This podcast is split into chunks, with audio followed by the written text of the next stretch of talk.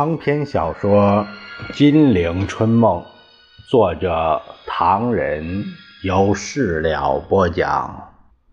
第三集，八年抗战，第二十一回，语重心长，周恩来庐山告警，布景设限，使听声，华府筹策。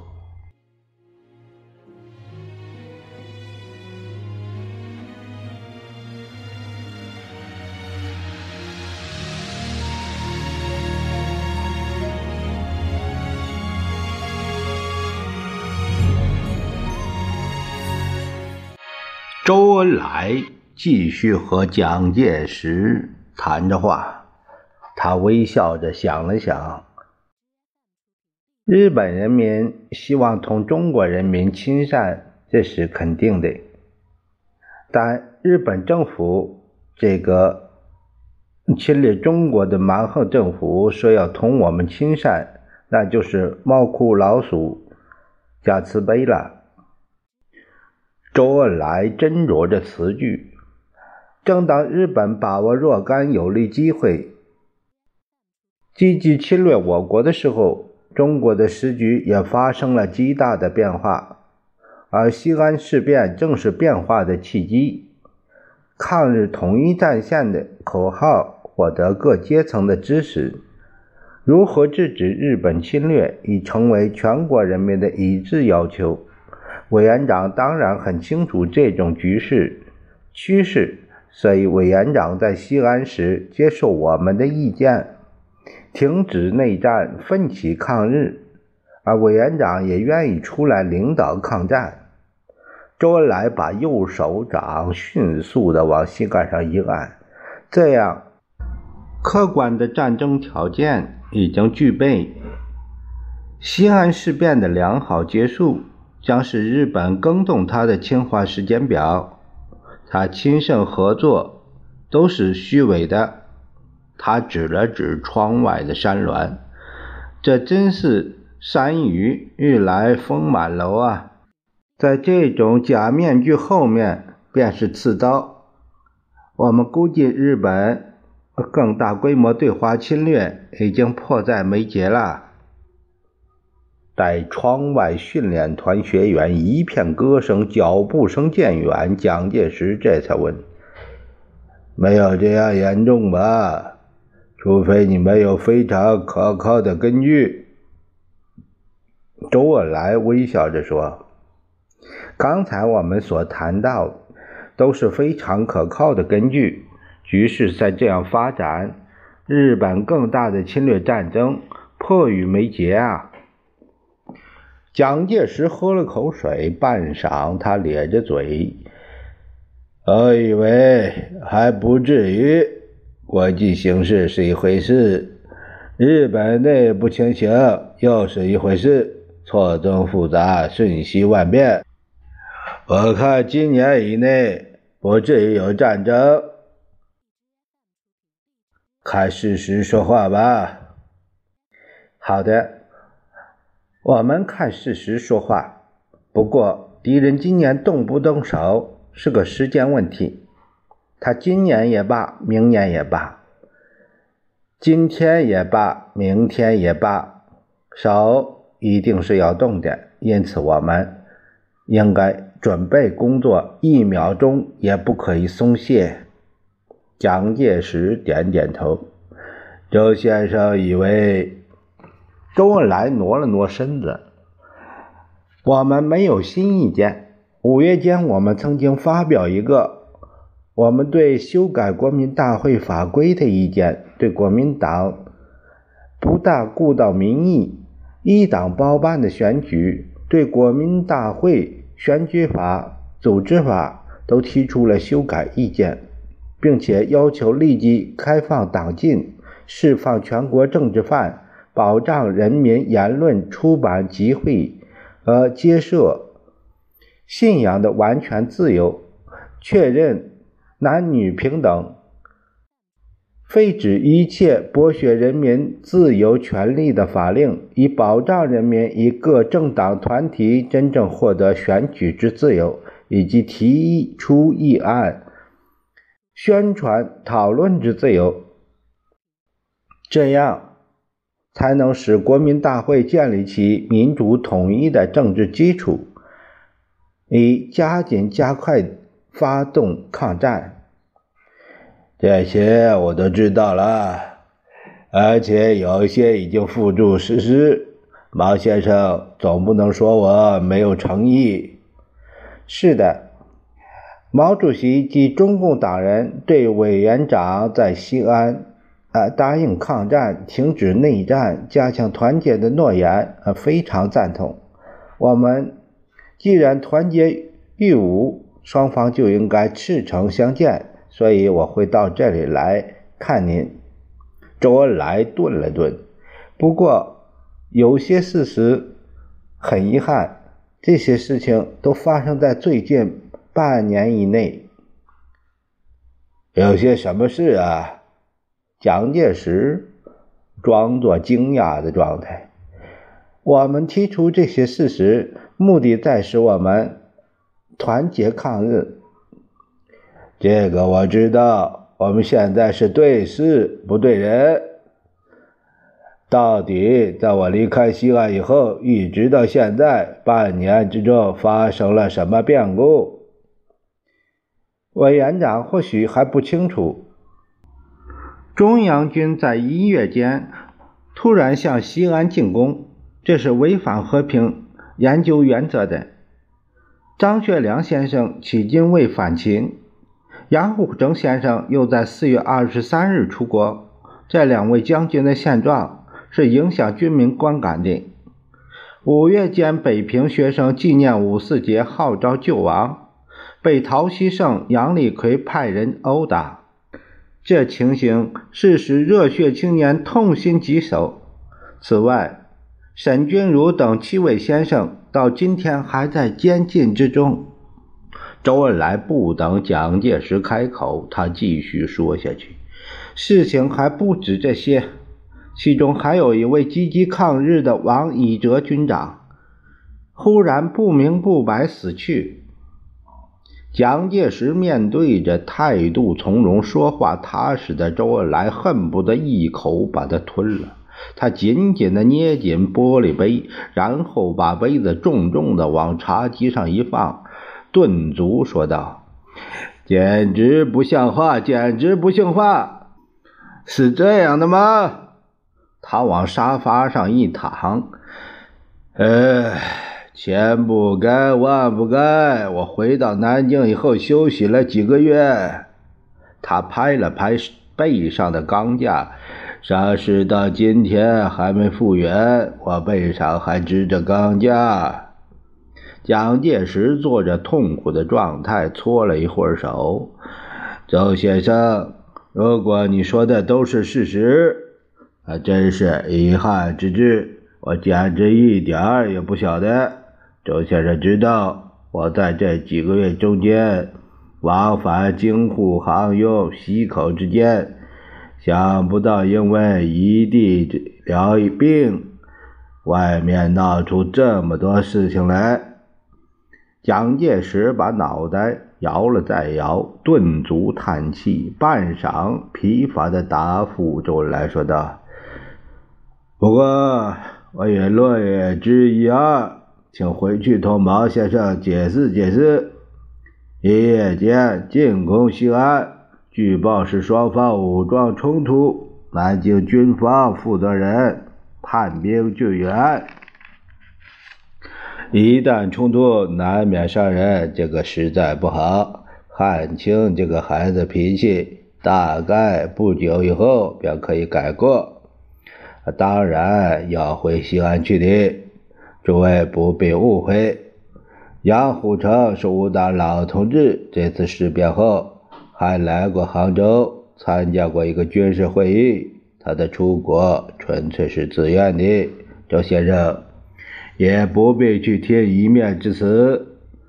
北平五四大学生这回事，真的，我一点也不知道。学生们无论怎样胡闹，打他们总是不是好办法。马上查一查沈君儒等七人被控危害民国罪，这件事情已经闹上法庭。呃，我就很难说上话了。我是一向尊重法治的，不过我可以去问问。至于王以哲军长死的不明不白，这消息我也听到，非常痛心。蒋介石揉揉胸口，周先生知道，我们正在准备抗战。这位王军长正是个理想的先锋。不料。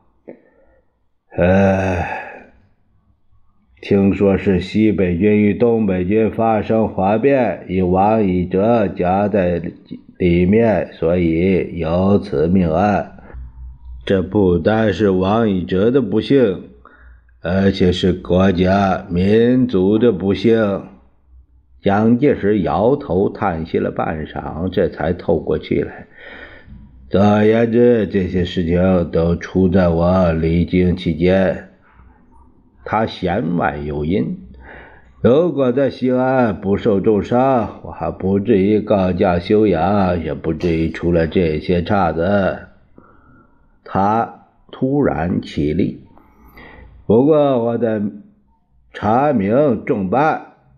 他按铃对侍卫说：“找陈主任来。”周来连忙说道：“委员长，这个时候这样做，希望您考虑处理的分量，不要影响团结才好。我告辞了。”蒋介石正板着面孔，忽然又蹲下来，脸笑道：“好，休息一下吧，这里很自由，大可以多走走，毫无关系。”他目送周恩来出门，又向侍卫吩咐：“告诉他们。”注意同周恩来说话的人，把这些人的名字记下来。话说，一九三七年，也就是民国二十六年的夏天，古岭变成了蒋介石政府的陪都。尽管局势紧张，民心激愤，南京各大员却迁往庐山办公去了。周恩来在古岭时，同蒋介石及行政院各部长举行了几次会议，主要是中共派的代表列席十一月间国民会议的问题。这会议的组织是为了通过民主宪法，双方商定特区可以根据区域为单位选举代表九人。同时，蒋介石坚持延安代表可来。但绝不能用中共名义出席。蒋介石用自己的专机送周恩来回延安。当周恩来还在旅途中时，蒋介石召集的紧急会议就开始了。我们来交换交换意见。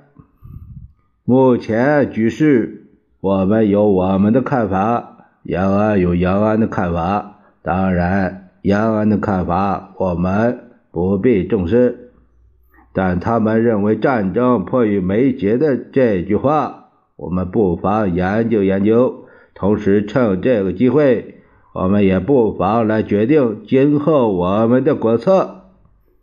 张群第一个起立，委员长高瞻远瞩，今天的会的确非常重要。至于延安方面的看法，诚如委员长说的，不。不值得予以重视。要知道，今天国策的基本精神在于消弭战祸。委员长告诉我们，日本如果进攻，三天便可以使我们亡国，仗万万打不得，而且也不能备战，因为对方听说我们备战，战争会来得更快。所以，兄弟主张长期准备。长期准备这四个字，对外可以使对方有所。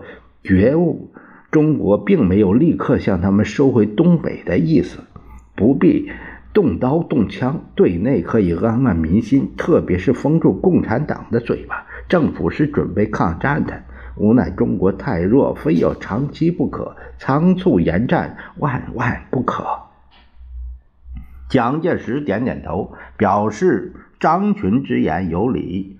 沉默了片刻，汪精卫侃侃而谈：“刚才兄弟听到张先生的高见，非常钦佩。各位都知道，在过去十年中，岳军先生相助委员长一直是决策机构中的要员。岳军先生对内主持剿共决策，对外采取亲日的外交，企图凭借。”日本的力量来达到剿共胜利的目的，使兄弟非常佩服，而委员长也很赞赏他的干才。现在，王精卫支着桌子，外面的确很乱，到处有抵抗日本之声。这种空气如果继续下去，说不定会真的闹出乱子来。日本方面本来没什么，但一看中国这种剑拔弩张的样子。恐怕真的要打起来了。王精卫声调抑扬顿挫，相当动听，眉目鼻嘴，友善表情。只见他振臂高呼：“如果真的打起来，请问我们怎么办？现在连英美各国对日本都惧怕三分，难道我们真的愿意冒险出兵，孤立无援，眼巴巴打死仗吗？”王精卫这句话，大家都吃了一惊。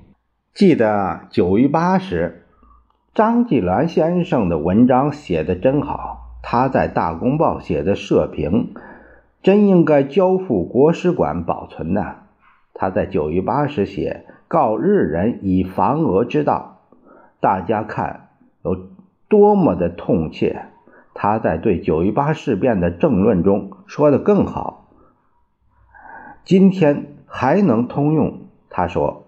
九一八后，全国人心悲愤，政府政策不为国人谅解，左派刊物趁时兴起，人民阵线大行活跃，全国多数报刊鼓噪叫嚣，对日宣战，大有不惜以拼全民族性命，孤注一掷之慨。唯有大公报在这里。叫嚣空气中，力主镇静，警告国人不可成一时意气，置国家于万劫不复之境地。大家看，今天的情形不也是这样吗？一提起张继鸾、蒋介石，心头一喜。纪鸾先生在西安事变中连续四篇社论，才真是。不得了，陈主任不妨对他的给西安军界的公开信宣读一遍。这篇社评曾在南京加印几十万份，派飞机在张杨军队中散发，听说效果极好。陈布雷咽了一口唾沫，他起立说：“真是，真是这篇社论。”报道的好极了，张先生主要的意思是说，主动及符合此次事变的人们听着，你们完全错误了，错误的要亡国家，亡自己。你们大概听了许多善意的、幼稚的煽动，竟做下这样的大错。你们心里或者以为是爱国，哪知道危害国家。再没有这样狠毒严重的了。你们把全国政治外交的重心、全军的统帅激进，还讲什么救国？蒋先生不是全知全能，自然也会有招致不平反对的事。但是他热忱为国的精神与其领导全国的能力，实际上早成了中国领袖。全世界各国。都以他为对中华外交的重心，这样人才与资望绝再找不出来，也没有机会再培植。你们要信蒋先生是你们的救星，只有他能救这个危机，只有他能了解、能原谅你们。你们赶紧去见蒋先生谢罪吧！你们快把蒋先生抱住，大家同哭一场。你们要发誓，从此更精诚团结一致的拥护中国。你们如果这样悲毁了，蒋先生一定陪你们痛哭，安慰你们，因为他为国事受的心酸比你们更大更多。众人坐着赞叹的那个样子。有人提议应将此文编入教科书。蒋介石大喜，当即宣布进餐，休息片刻。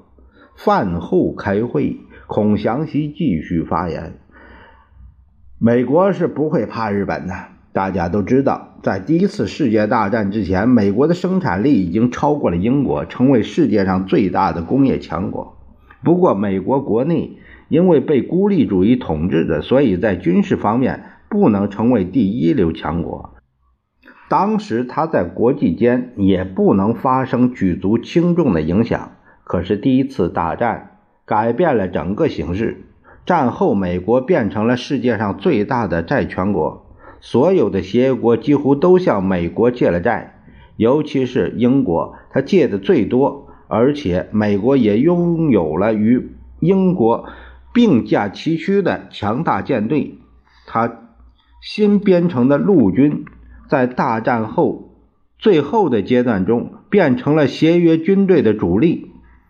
这种条件是美国一跃而为国际舞台的主角，这些都是事实，连共产党都有是这样的看法。他们把美国叫做资本主义世界的中流砥柱，所以我以为美国是不会怕日本的。大家透了一口气，蒋介石也点点头，说道：“永志说的也对，夫人也常常这样说的。委员长说的对。”汪精卫笑吟吟地说：“庸之先生与夫人的见解都对，但是并不妨碍兄弟刚才所说的那句话：美国是怕日本的。”从何证明呢？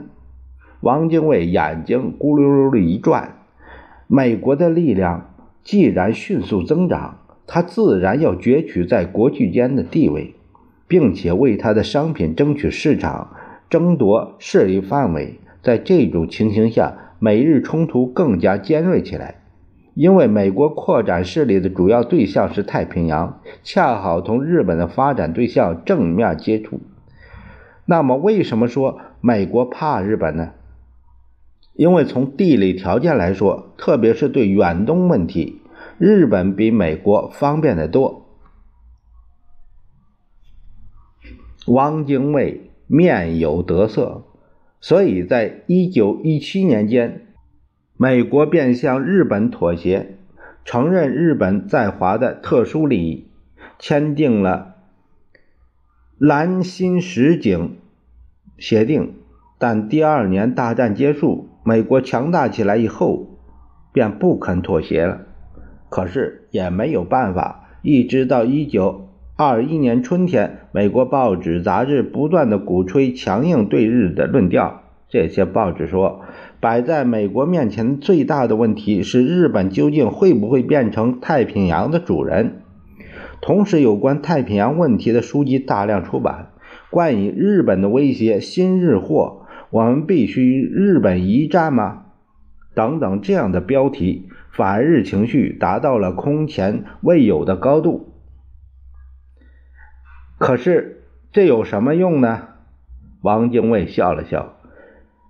共产党分析当时的情形说，美国在这种情形下，只好一方面在中国加紧扶持亲美派同亲日派争夺政权，譬如直系、皖系、奉系的战争就是例子；另一方面，则在国际间打击日本、孤立日本，而孤立日本最主要的一个步骤，就是拆散英日的同盟。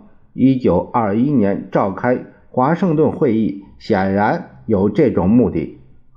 张群插嘴：“我想补充一下意见，对于日本问题，兄弟略知一二。美日同盟在一九零二年缔结的，当时日本为了与帝俄争取东北，急需找到有力帮手。英国呢？英国鉴于日本。”急速的兴起，也乐于拉拢日本做他的伙伴。英日同盟缔结后两年，日本就发动了日俄战争，在英美支持下获得了胜利。各位要知道，在一九零五年以前，日本的兴起主要是靠美国帮忙的，但在那一年订立了朴茨茅斯合约以后，日美又为夺取东北的经济利益而反目。日本就进一步同英国拉拢，来填补美国的空隙。日本的外交路线由联美走向了排美、联英，使美国难以忍受了。可是，美国也无可奈何。华盛顿会议中，美国拆散英日联盟是花了不少心思，而且在双方不得罪的原则下。解决的这难题的。不过我们要注意，无论是美国怕日本也好，日本怕美国也好，他们都是强国，我们自己小心相处，这才是真的。蒋介石默默的点点头，张群笑了笑，意思是说完了。汪精卫接着说下去：“岳军先生之言有理。”人家强国之间勾心斗角，我们自己应该小心相处才好。我们刚才谈到华盛顿的会议，别忘记这个会议对于中国的好处。他想了想，朝角落外交部的次长徐墨笑了笑：“徐次长，你来报告报告。”徐墨正在注视窗外山坡上的一个西树，碧草如茵，白裙摇曳。有两个洋娃娃在他前边边走边摘着野花，忽听说要他报告，他涨红了脸孔。呃，委员长，各位先生，华盛顿会议主要议程是远东问题和裁军问题。因为战后美日积极的扩展大海军，美日军备竞赛非常激烈。一般人都恐惧这种竞赛将导致美日战争，结果在华盛顿会议订立了三强海军协定，规定英美的主力舰不得超过五十万吨，日本的主力舰不得超过三十万吨，那是有名的五五三的比例。参加这个会议的国家除英美日，还有法意。比和葡萄牙与中国，远东问题主要是中国问题。结果订立了九国公约。这个公约的内容还是我们中国代表第一个提出了门户开放、机会均等主义。我们在十项原则中说，中国赞同门户开放，即所谓的有约各国工业机会均等主义。故自愿承认并实行此主义于中华民国各地方，无有例外。蒋委员长对于这个公约，认为美国是中国的恩人，把中国领土主权保全了。徐墨瞅了一眼窗外那个夕阳妇人的背影，的确，美国真够朋友。委员长的话是对的。说罢，他就坐下了。汪精卫皱皱眉，他立刻笑着说：“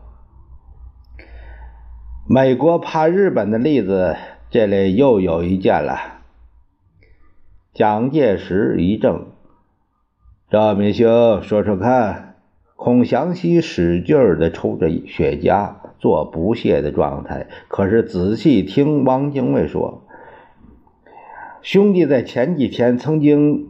同一个左派教授纵谈世界大局，这个人的名字没有宣布必要。我们都知道左派朋友的论调都不可靠，但那天他所说的有点道理，因为证实了美国同日本的态度是非常微妙的，虽不怕也不愿意。那位教授恰巧同我谈到了华盛顿的会议，他说：“赵明先生。”日本对我国侵略，恐怕非扩大不可了。我说：“从何证明呢？”